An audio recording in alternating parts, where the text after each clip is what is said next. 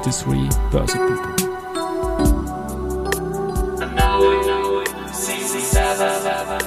Unknown Season 7. Presented by Fruits.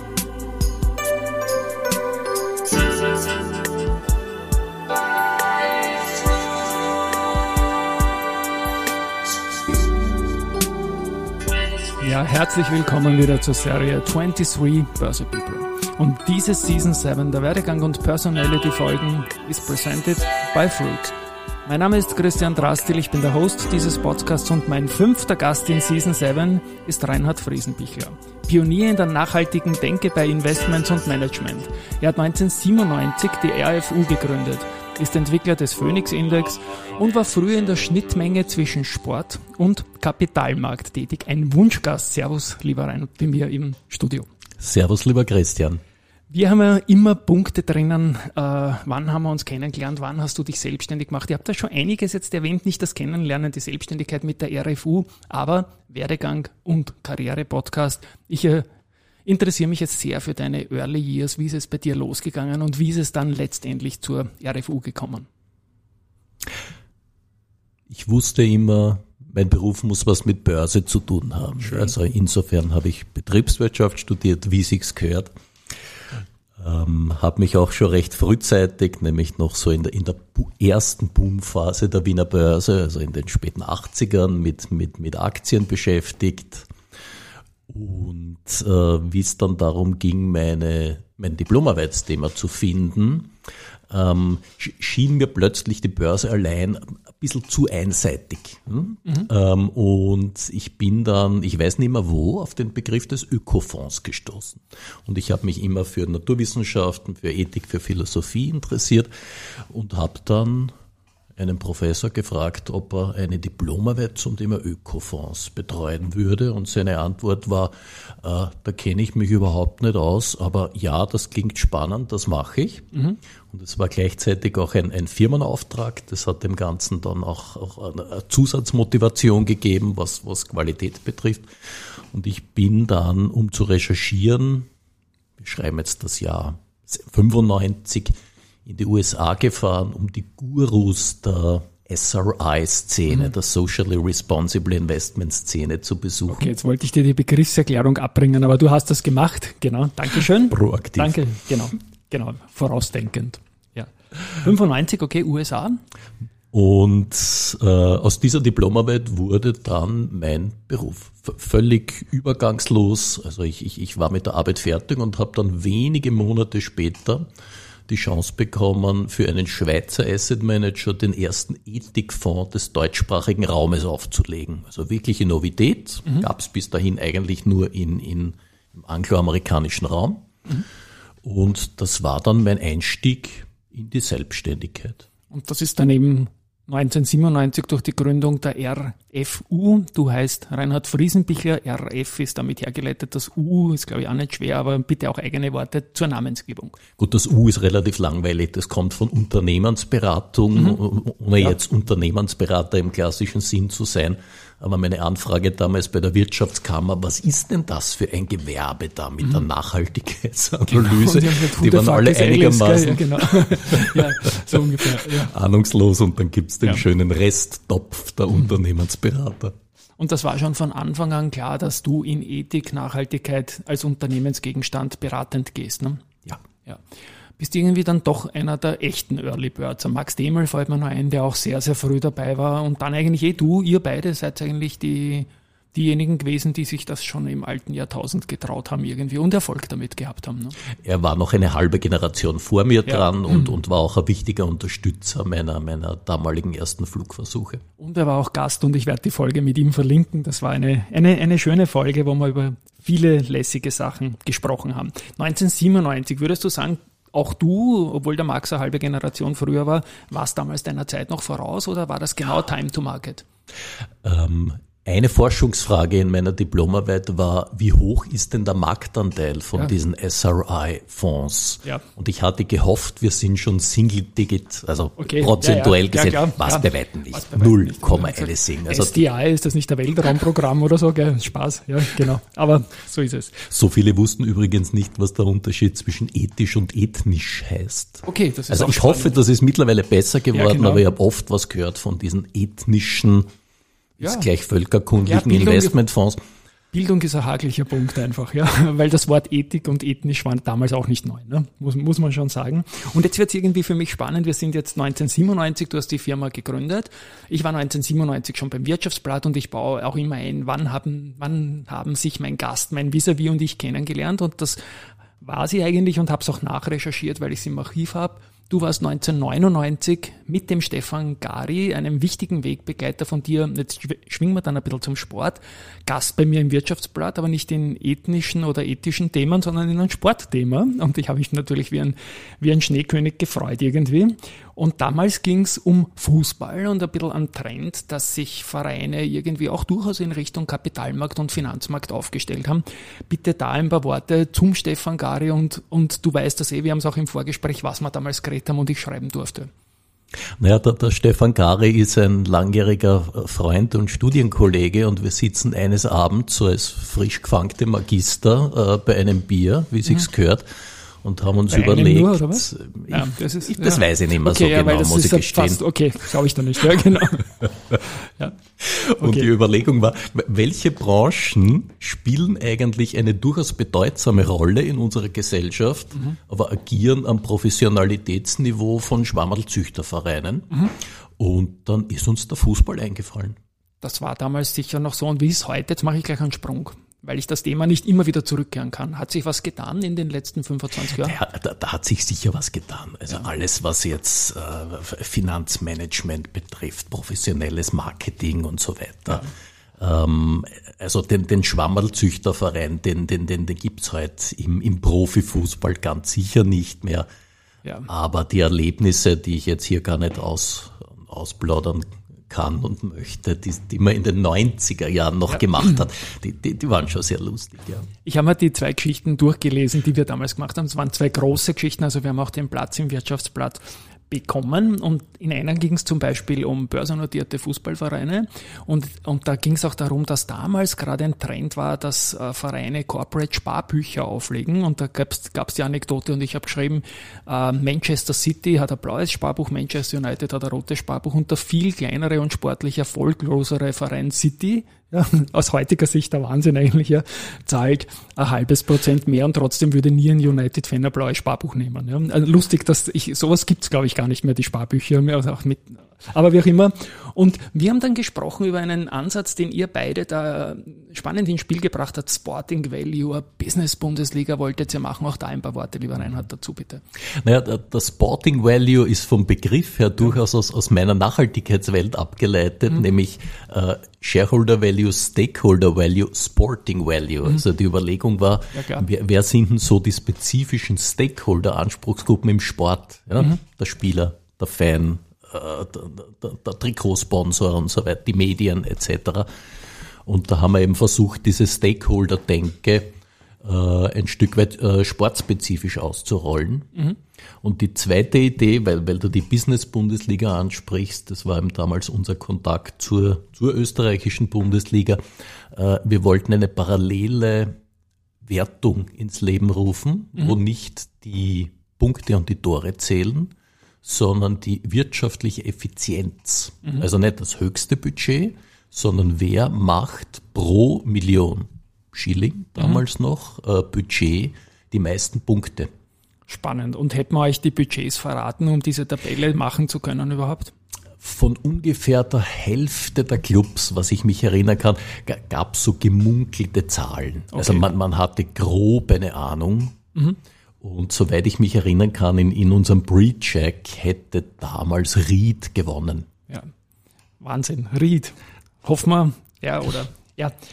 Dass die, die Bundesliga gehalten werden kann. Und momentan in der zweiten Bundesliga ist Nummer eins GRK. Auch da gibt es einen Bezug zum Stefan, glaube ich. Wir haben immer wieder über den GRK geredet und der Stefan war ja dann auch, glaube ich, Funktionär beim GRK, oder? Später dann. Richtig, der Stefan ist dann Stefan im, im Gari, Gegensatz ja. zu mir, ist Stefan ja. Gari dann im Sportmanagement geblieben, mhm. ging dann nach, nach, nach Hamburg äh, und ja. kam dann zurück nach Graz und wurde, wurde Manager beim GRK. Ähm, aber ursprünglich war der GRK tatsächlich das, das Zielobjekt unserer ersten Akquisitionsversuche mit unserem Sporting Value Konzept. Mhm. Äh, wir sind dann damals äh, beim GRK gescheitert. War das damals Svetizera oder so? Ja. Ja, okay, spannend. Richtig, das war ja. Peter Svetitz. Ja. Ähm, und sind dann aber über Toni Bichler mhm. äh, bei der Austria Salzburg gelandet. Okay. Ja. Das war 99. Noch ohne Mateschitz natürlich, äh, klar. Noch, noch, lange ohne Mateschitz. Noch lange ohne Mateschitz, ja. ja. Das, das war damals nur Rudi Gwenberger. Und ja, aber die, auch eine gute Ära, ne? kann man sagen. Genial. Es, es war ja. das Ende einer guten Ära. Ja. ja da, da, da waren die fetten Jahre waren dann vorbei, genau. so Mitte der 90er, und dann hat man gemerkt, oh, dass irgendwie das Budget und die Kosten sind hoch geblieben, die Umsätze gehen zurück wir brauchen irgendeine neue ökonomische Lösung und das, das war dann das Motiv, uns da anzuheuern. Die zweite Geschichte, die wir gemacht haben, äh, Weihnachtsmann Stronach.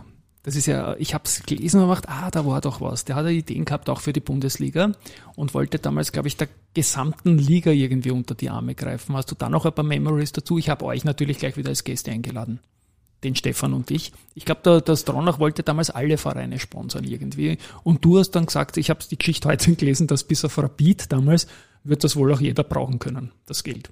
Äh, das, das war ganz ja. sicher so, dass es ja, jeder gebraucht ja. hat. Es, äh, ich glaube, aus dem ganz breiten Füllhorn wurde dann nichts. Ich Nein, muss gestehen, ich kann mich nicht mehr erinnern. Aber es haben dann einzelne Vereins äh, Obmänner bei ihm angeklopft und, und den meisten ist dann auch ein bisschen was aus, aus dem Füllhorn äh, zugute gekommen. Aber das war halt alles nicht nachhaltig. Ja? Das, das waren so äh, und Unterstützungen ohne großartige Zielvereinbarungen. Ja. Nachhaltig ist natürlich das Stichwort, dass wir dann die letzten zwei Drittel, die langen zwei Drittel noch von dieser Podcast-Aufnahme sprechen werden. Abschließend noch zum Sport. Wie nachhaltig ist deiner Meinung nach der Sport mit all seinen Facetten wie Sportstätten, Bau und so weiter und so fort? Ähm, Schwere Frage. Es ist eine schwierige ja. Frage, vor, allem es kompakt zu beantworten. Ja. Ähm, ich, ich sehe das Thema äh, des, des Wintersports beziehungsweise des, des Wintertourismus, das geht ja dann Hand in Hand, äh, durchaus kritisch. Also ja. da brauchen wir auf jeden Fall äh, völlig neue Philosophie hier in Österreich. Mhm. Äh, ansonsten jeder Sport, der Breitensport tauglich ist, ist mir grundsätzlich sehr sympathisch. Ja? Und mhm. darum bin ich auch kein Fan der Formel 1, weil das ist nicht duplizierbar ja. auf, auf jeden Gymnasiasten und, und, und jeden Lehrling. Aber bei Sportarten wie, wie Laufen, wie Fußball etc., da gibt's die Möglichkeit mit, mit ganz niedrigen, mhm. auch ökonomischen Eintrittsbarrieren äh, den Sport einfach auch als, als Freizeit, als gesunde und, und mhm. sinnstiftende Freizeitaktivität auszuüben. Und das, das gefällt mir. Jetzt noch so eine nicht vorbesprochene Frage. Wie sehr spielt Gesundheit der Menschen, der Bevölkerung eines Landes, der Menschheit überhaupt in, in ESG rein, deiner Meinung nach? Spielt stark hinein. Äh, du kennst das Konzept der, der SDGs, der Sustainable ja. Development Goals, ja, mhm. diese 17 genau. großen genau. Herausforderungen der Welt. Da ist Gesundheit ein Ziel davon. Mhm. Äh, zu Recht, ja. Absolut zu Recht. Und vielleicht nur ein zweiter Bezugspunkt. Wir in unserem Unternehmen, wir raten ja auch Länder, also nicht nur Unternehmen, nicht nur Rohstoffe, sondern auch Staaten. RFU rated Staaten. Wir raten 170 Staaten der Welt, also mhm. fast alle. Okay. Und da ist natürlich äh, die Indikatorengruppe Gesundheit äh, wichtig. Und das beginnt beim Body Mass Index, reicht mhm. bis zu was nicht, Zahnärzte pro 1000 Einwohner und endet bei äh, psychosozialen Gesundheitsindikatoren. Spannend, spannend, was du alles machst. Und ich bin jetzt auch weg vom Sport, aber danke für den langen Ex Exkurs. Er passt auch in die Zeitschiene, weil es eben früher war äh, in unserem Kontakt. Und ich mache jetzt einen Sprung ins Jahr 2005. Da hat die Wiener Börse im Jahrhundertboom, der von 2002 bis 2007 gedauert hat und von 1000 auf 5000 ATX-Punkte geführt hat. In der Mitte den Phoenix, mal genannt. Ich weiß gar nicht, wann die Wiener Börse eingestiegen ist. Ich glaube gar nicht zu Beginn, aber du hast so eine ganz extreme Founder-Early Bird-Rolle beim Phoenix. Entwickler, habe ich gesagt. Bitte auch da eigene Worte dazu. Ja. Ähm, der Phoenix hat eigentlich eine Verknüpfung mit meiner damaligen Amerika-Recherchereise. Mhm weil ich habe damals einen der Pioniere getroffen, das, das, das war Peter Kinder aus Boston und der hat den Domini Social Index mhm. gegründet. Das, das war in den frühen 90ern und das war eigentlich der erste nationale Nachhaltigkeitsindex. Mhm. Und äh, der, der war auch immer wieder wichtige Argumentation, weil an dem hat man gesehen, Nachhaltigkeit ist ja gar kein Ertragsnachteil. Mhm. Im Gegenteil, ja, der hatte immer ein bisschen eine bessere Performance und das bei ungefähr gleicher Standardabweichung. Also für die Profis, das hält auch risk adjusted. Mhm. Und den Beweis wollte ich eigentlich auch für Österreich antreten. Mhm. Und das war die, die Urmotivation, diesen Phoenix-Index zu gründen. Mhm. Phoenix mit V, weil die VBV vis-à-vis -vis am Donaukanal eine wesentliche Rolle spielt und das von Anfang an, glaube ich, auch sehr stark mitgetrieben hat. Und puncto Performance braucht sich ja auch dieses Phoenix Baby nicht verstecken gegen den ATX. Ne? Ist auch vorne. Richtig, also nach, nach mittlerweile, muss ich kurz rechnen, wir sind im 18. 18 Jahr, Jahren. Genau, ja. ja. Äh, wir haben eine annualisierte Outperformance von 1,1 Prozent pro Jahr bei der gleichen Dividendenregel dass, oder bei einer ATX? Äh, wir, wir, haben ansonsten die ganz gleiche Indexmathematik okay. wie der ATX Prime. Also da gibt's ja. keine, keine sonstigen Faktoren, die da reinspielen. Also ihr rechnet die Dividenden auch nicht rein? Wir so rechnen, es ist beides im genau. Preisindex. Das muss ich dann natürlich immer fragen und ist auch wichtige Wissensvertiefung. Ähm, wie stark unterscheidet sich jetzt in dem kleinen österreichischen Markt der Phoenix, der ja auch aus 20 Titeln immer wieder besteht, mit kleinen Abweichungen vom ATX in der Zusammensetzung her, in der Zeitreihe so ungefähr. Ist das, wie deckungsgleich sind die Dinger? Weil du hast ja doch ordentliche Outperformance analysiert. Uh, unser Basisuniversum sind alle im Fließhandel befindlichen österreichischen Titel. Also Prime. Ja. Also Prime Market. Ja. Und ein in Ausnahmefällen dürfen wir ein paar ausgewählte äh, sonstige, mit, die einigermaßen marktgängig sind, also wo der mhm. Chart nicht ausschaut wie, wie, wie eine Kellertreppe, ja. äh, dazu nehmen. Mhm. Und dieses Basisuniversum ist so ungefähr 60 Titel groß. Okay. Und, und unser Ziel war immer zu sagen, äh, in, in die Nachhaltigkeitsselektion darf das beste Drittel. Mhm. Und so, also ohne dass das eine fixe Quote wäre, aber es war immer so die Zielgröße, auf, auf die wir hinschielen, dieses beste Drittel. Und davon, das kann ich jetzt aber nur schätzen, würde ich sagen, entstammt die Hälfte mhm. äh, der Constituents dem ATX. Okay. Und gibt es irgendwelche Werte, haben wir auch wieder nicht vorbesprochen, die in dieser langen Zeitreihe von 18 Jahren besonders nachhaltig positiv aufgefallen sind? Jetzt Wortspiel. Ja. Wir haben zum 15 Jahr Jubiläum so einen einen quasi vorüber, vorläufigen Lifetime Achievement Award vergeben und den hat damals die Lenzing gewonnen. Mhm. Aus ja. heutiger Sicht haben es nicht mehr ganz so weiter performt, glaube ich, auch mit den Palmas Handschuhen da und so weiter, was da gehabt haben, das ist ja auch nicht so leibend gewesen, diese. Wir, wir haben sie dann ein Jahr ja. lang tatsächlich wegen, ja. wegen, wegen dem Skandal äh, graduell zurückgestuft, mhm. ja, aber tatsächlich nur graduell. Aber im Index belassen. Äh, Im Index belassen und ich, ich denke, sie würden aus jetziger Sicht nach wie vor den, den Langstreckenrekord aufstellen. Ja, absolut. Wir haben ja vor fünf Jahren gemeinsam auch ein Cover gemacht. Wir haben das auch wieder kindisch Drastil Rise Like a Phoenix getitelt, eben mit dem V. Und da haben wir ein Männermodel, den Michi Gestötner, der auch für Versace geshootet hat und dort auf Plakaten all over the world gerannt ist. Und den Andreas Bietes nicht als kreative Kult in der, auf der Fotografengeschichte. Und in Wahrheit hast du damals Dinge gesprochen, die meiner Meinung nach heute auch alle noch gelten. Outperformance und, und so weiter und, und das spannende Universum, das auch das kleine Österreich da bietet. Eine Frage habe ich dir vor fünf Jahren gestellt. Ist der Index über ein Zertifikat investierbar? Damals war es nicht der Fall. Ist das jetzt der Fall? Das ist leider immer noch nicht der Fall. Das, werden dann doch ein, zwei Werte drin sein, wo sich die Zertifikate-Emittenten vielleicht schwer tun, oder? Nehme ich an. Äh, das ist gar nicht der Punkt. Es gab früher mal einen Indexfonds drauf, ja. also ganz am Beginn in den ersten Jahren. Äh, das Problem ist eher, dass Investoren äh, nicht mehr sehr gern diesen, diesen engen Fokus auf Österreich only haben. Ja, also so die, überhaupt dieser Länder-Approach ist ein bisschen abgelöst worden, eher durch, durch eine Themendenke, durch, durch eine, eine Sektorenorientierung. Mhm. Bleibe ich beim Investieren? wir haben über das Cover gesprochen mit, das, mit dem Männermodel, mit dem Michi Gestöttner. Du hast auf der Homepage sehr stark den Punkt RFU-Models. Das sind jetzt keine Models in dem Sinne, sondern das sind Modelle, das sind Portfolios. Bitte auch da, ja, um was es dabei ja. geht. Ich finde das total spannend nämlich. Ja, also ich, ich, ich hoffe, die sind auch nicht allzu hässlich, unsere, ja. unsere Models. Ja, RFU-Models. Ähm, ich ich, ich nenne es auch manchmal unsere Maschinen. Okay, und, da wird und sich Kraftwerk freuen. Mensch, Maschinen, ja, Model. genau, Wahnsinn, genau, ja. genau. Scheiße, dass ich keinen Jingle habe. Bad Word, ja. Ja. Und, und wenn du so willst, und unsere Modelle sind, oder wir, wir haben drei Maschinen. Die eine Maschine produziert äh, Nachhaltigkeitsratings für Corporates, mhm. für Unternehmen. Die zweite Maschine, ich habe schon kurz erwähnt, Staaten. produziert Staatenratings äh, und die dritte Maschine ratet Rohstoffe. Mhm. Also tatsächlich Commodities von Erdöl über Schweinebäuche bis äh, Zink. Und dann gibt's Kunden, die das spannend finden und Interesse haben, das zu erwerben, nehme ich an, oder? Das gehört zu eurem Geschäftsmodell. Das Geschäftsmodell ist, dass dann wir unsere äh, Rating-Universen an Asset Manager und Asset Owner verkaufen. Genau. Also wir werden niemals von den gerateten äh, ja. Entities äh, bezahlt, sondern praktischerweise immer von, von Dritten. Und hast du da auch ganze Portfolios, die investierbar sind als Musterportfolios im Vorschlag oder so?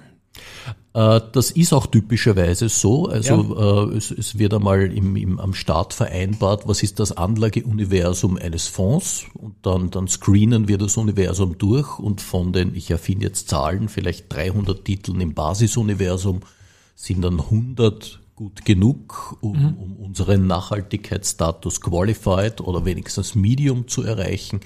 Und dieses äh, nachhaltige Teiluniversum stellen wir dann auf quartalsweise abgedateter Basis den Kunden zur Verfügung. Ich mache jetzt einen Sprung ins Jahr 2023. Ein Podcast-Kollege von mir, der auch in der Audio-CD-Podcast-Welt podcastet, der Josef Oberganschnick, hat jetzt schon 50 Folgen von seinen besprochenen Charts gesprochen. Lieber Josef, danke dafür. Der hat ein Buch vorgestellt und da hat er dich als einen seiner Keynote-Speaker und Diskutanten dann im Panel eingeladen. Du hast da in, glaube ich, zehn Minuten so extrem dicht, fachlich leibend und souverän, ich lobe dich jetzt, gesagt, schaffst das auch in drei Minuten, das auf den Punkt zu bringen, noch einmal für, die, für meine Podcast-Hörerinnen und Hörer. Es war nämlich leibend, was du dort gesagt hast. Wir sprechen von der Wiener Börse, von der Säulenhalle und es ist circa ein Monat her, glaube ich. Ja, ja. Ähm die drei Minuten sind jetzt tatsächlich herausfordernd für, für eine Verdichtung, aber ich komme vielleicht auf, auf die Kernaussage, um, Bitte, um die es mir ging. Es ist schon zehn Sekunden weg. Okay, okay Spaß. ja, ja. Es, ja. es ging mir um das Feindbild des bösen Investors. Ja, und ich ja. denke immer so an, an so Karikaturen aus den 20er Jahren, wo, wo der, der Fettleibige im Nadelstreif, ja. der böse Spekulant, der Kapitalist. Äh, und, und dieses Bild existiert in den Köpfen der Menschen immer noch, interessanterweise. Äh, und wenn ich das jetzt einem Praxischeck unterziehe, wer sind denn diese großen, fettleibigen Investoren? Ähm, dann schauen die plötzlich völlig anders aus. Stimmt, ja. Weil die Nummer eins sind Pension Funds. Ja. Dann kommen Insurance Companies, die ihren Deckungsstock, ja, also letztlich auch ja. im Kontext mit Privaten und, und Unternehmern, die sich versichern lassen, veranlagen. Ja. Dann kommen interessanterweise in der Nachhaltigkeitswelt sehr früh Universitäten. Mhm. Komisch, in Österreich fragt man sich, wo, woher sollen Universitäten Geld haben? Haben sie hier auch nicht. Aber in, in Großbritannien und Amerika sind das oft Portfolien, die, die über Jahrzehnte, vielleicht sogar Jahrhunderte aufgebaut wurden. Ähm, also das sind die großen Investoren. Und letztlich steht ja hinter jeder Pensionskasse ähm, Geld von privaten Personen. Mhm. Schön. Also das hat mich damals beeindruckt, beeindruckt mich jetzt wieder. Werde ich vielleicht auch in meinem Wissenspodcast, der jetzt dann bald starten wird, raussamplen und nochmal bringen. Und dann haben wir auch noch in der Vorstellung deiner Person ein bisschen Anekdoten gehört und da hast du unter anderem über deine erste Aktie gesprochen, die du gekauft hast und irgendwie hast du auf Wienerisch auch ein bisschen ein Schwein gehabt, glaube ich, oder? Rundherum? Naja, äh, in, in der zweiten Hälfte der 80er Jahre ja. musste man überhaupt nichts wissen von Börse, Stimmt. einfach nur kaufen. Genau. Ja? Das, das, das war die Zeit, als, als die Wiener Börse wachgeküsst wurde. Fällt dir der Name dieses Gurus noch ein? Der Jim Rogers, Danke. dem wird es zugeschrieben ja. und der Mike Lilacher hat ein Geschäftsmodell daraus gemacht. Ja, genau. Genau, ja. genau. Der Investment Biker war der, der, der Rogers. Und da gibt es, Entschuldigen, im Podcast bei mir jetzt schon vier, fünf Gäste, die das dem Rogers irgendwie wegreklamieren wollen, weil eigentlich war es dann die österreichische. Community, die diesen einen Besuch, der dann medial so gehypt worden ist, dann, ja, ist ja wurscht. Ja. Aber es wird in den Geschichtsbüchern Jim Rogers Rogers und stehen bleiben. Gut, wer auch ja. immer diese Blase aufgeblasen ja, hat, genau. ich war damals tatsächlich ein Profiteur und habe ja. halt mit, mit äh, hart zusammengesparten studentischen 20.000 Euros ähm, oder 21 waren sie, weiß es noch ganz genau. Wir Euros oder Schilling? Entschuldigung, das Schilling, Schilling, das Schilling. wir schreiben das Jahr Student. 89. Ja, was für ein Student. genau. Und konnte mir damit eine Aktie kaufen. Die Aktien ja. waren damals vom Preis her nach der ersten Boomphase relativ schwer. Mhm. Und da hat eine Strabag hat 21.000 Schilling gekostet. Ja. Und die hat sich dann in den nächsten Wochen, ich weiß nicht mehr, aber jedenfalls grandios entwickelt. Und das mhm. war zu Weihnachten. Und zu Ostern habe ich dann aus den 21.000 Schilling 70.000 gemacht und, und ich habe mich für gut, wenn nicht genial gehalten. Ja, schön, oder? Das ist doch eine wunderbare Geschichte und für die Leute, die jetzt vielleicht stocken, die Strabag ist 2007 an die Börse gegangen, aber war früher schon mal an der Börse auch als Bauholding und da gab es verschiedene Konstellationen, die in Österreich nicht so fremd sind. Und dann war noch was Leibendes da in der Wiener Börse. Ihr seid dann alle so zusammengestanden, vier Experten, die alle lang dabei sind, alle so 30 Jahre im Markt. Und da waren zwei dabei, die auf aktives Investment setzen, privat, und zwei, die auf passives Investment setzen. Ich habe dann immer getratscht natürlich und habe gesagt, ich bin aktiv, ich bin und so weiter. Was bist du, aktiv oder passiv als Investor? Ganz eindeutig auf meiner Brust steht aktiv. Schön. Das ist wunderbar. Und, und warum? Ähm, weil ich nicht an effiziente Märkte glaube. Mhm. Aus meiner Sicht gibt's äh, Informationsasymmetrien. Äh, aus meiner Sicht gibt es Ineffizienzen an Märkten und jemand, der Informationsvorsprung hat, kann die auch traden. Mhm. Und da kommt jetzt der Zusammenhang mit der Nachhaltigkeit. Ähm, das, was wir tun, nämlich ein Unternehmen auf Nachhaltigkeit zu raten, versucht ja ein Stück mehr an Information über dieses Unternehmen zu gewinnen und so wird ja dann ein nachhaltiges Portfolio zusammengesetzt. Also nachhaltiges Investment korreliert immer mit einem aktiven Stil. Selbst mhm. wenn es ein Stimmt. ETF ist, ein passives ja. Investment, so wurde der Index aktiv konzipiert. Ja. ja, das ist sehr spannend. Du hast auch Bücher geschrieben und warst beteiligt und da gibt es irgendeine Anekdote mit einem Nobelpreisträger sogar. Du hast den nicht gewonnenen Nobelpreis, aber irgendwer anderer. Und wie, ja, war, wie war denn das? Ja, Joseph Stieglitz hat ihn gewonnen, ja, ja genau, und, und, und, und ja. wir haben ihn damals, das, das, das war ein, ein Projekt in der Schweiz, äh, als einen der Hauptautoren und, und Mitherausgeber gewonnen und, und da durfte ich dann ganz bescheiden irgendwo im hinteren Drittel des Buches auch ein bisschen was beitragen. Aber der Sticker ja, Nobelpreisträger Insight war, war durchaus sehr verkaufsfördernd. Na, Insight hast du, weil du im letzten Drittel was bei, also nicht der Stieglitz, sondern diese Seiten Insight waren dann für den Nobel. Nein, lassen wir das Ganze, aber ja. Dann habe ich noch ein Stichwort, ähm, Sport noch einmal muss ich zurück. Ähm, du warst Ethikberater für Swiss Olympic Association. Kann man sich vorstellen, was die machen, aber was macht ein Ethikberater dort? Naja, wir, wir haben für die fürs, bei uns würde das heißen das Olympische Komitee. Genau. Ja, in der Schweiz ja. heißt das halt Swiss Olympic und haben da Workshops gemacht, quer über alle Sportarten hinweg, von Eishockey bis Leichtathletik, äh, und haben die, die ethischen Faktoren im Sport beleuchtet. Ja. Und mhm. das beginnt jetzt bei, du hast vorher angesprochen, der, der ökologischen Seite, im, im, im Stadionbau und so weiter, reicht aber letztlich bis zum, zum Fair Play am Spielfeld. Mhm. Spannend, spannend. Und da haben wir versucht eben zu sensibilisieren und aufzuzeigen, wo, wo, wo spielt die ethische Musik für den, für den Sportler, für die Sportlerin. Letzte Frage noch inhaltlich und dann kommt noch meine klassische Schlussfrage. Die RFU, ähm, ich denke, da kommen ja immer neue Cases auf euch zu, neue Investoren, neue Asset Classes vielleicht auch, die man sich anschauen kann. Wie weit sind wir auf dieser Reise und wie groß ist mittlerweile der Mitbewerb national und international, eher international. Ich höre von manchen Unternehmen, dass sie zu viele Anfragen bekommen von selbsternannten äh, Nachhaltigkeitsexperten, was Ratings oder so betrifft. Wie geht es einem da als wie soll ich sagen, als Urgestein? Äh, ich, ich würde mal sagen, dieser, dieser Nachhaltigkeits-Research-Markt ist, ist ein bisschen wie die Luftfahrtsindustrie. Da gibt es ja. Äh, einige wenige ganz große, ja, die, ja. Die, die bauen alles, vom Regionaljet bis zum äh, Großraumflieger. Und dann gibt es aber eine Anzahl von, von kleineren und mittleren, die sich in einer irgendeiner Weise spezialisieren, ne? mhm. sei es räumlich, sei es von den Assetklassen her. Ähm, aber wir spüren schon seit einigen Jahren sowas wie einen, einen Konzentrationsprozess mhm. und, und, und, und viele internationale Akteure haben begonnen, sich äh, die, die, die Pioniere der Szene äh, zusammenzukaufen und, und haben diesen Markt als, als Opportunität erkannt. Bis auf ein gallisches Dorf namens RFU, ne? Bis auf ein gallisches der Dorf. Nicht, ja. Genau, der verkauft. So, Werdegang Karriere Podcast. Wir haben jetzt über dich gesprochen, das hat mir riesig Spaß gemacht.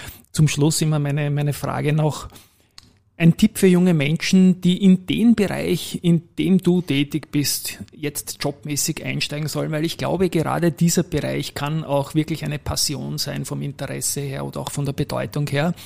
Welche Jobs gibt's da im Nachhinein bei den Unternehmen, bei so Leuten wie euch oder so? Was wäre dein Tipp? Wie, wie kriegt man da am besten einen Fuß in die Tür? Äh, da hat sich viel verändert. Ja. Also ich unterrichte schon seit, seit über 20 Jahren an diversen Fachhochschulen und allein der, der Typus des Studierenden äh, und, und, und die Karriereperspektive, die man hat, ist, ist heute eine, eine viel, viel bessere. Äh, spätestens seit sich die Europäische Union mit der ganzen Regulatorik des Themas Green Finance angenommen hat, äh, sind das Jobs, die ähm, enorm wichtig sind, äh, die in der Anzahl, in den Anforderungen steigen.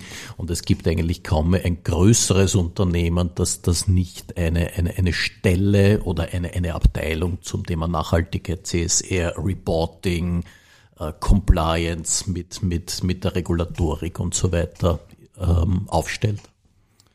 Dann stoppe ich mit super Aussichten am Jobmarkt, wenn ich es richtig verstehe. Und es ist eigentlich eh klar, das ist ein Megatrend, der ist da, der bleibt uns und das ist auch gut so. Lieber Reinhard, vielen Dank, dass du zu mir ins Studio gekommen bist. Das war eine Highlight-Folge für mich, die Verbindung Sport und Wirtschaft. Immer leiwand natürlich, brauche ich nicht sagen. An euch da draußen, liebe Hörerinnen und Hörer, danke fürs Zuhören und ein Tschüss einmal von meiner Seite. Vielen Dank, war mir eine große Freude. Tschüss und Baba.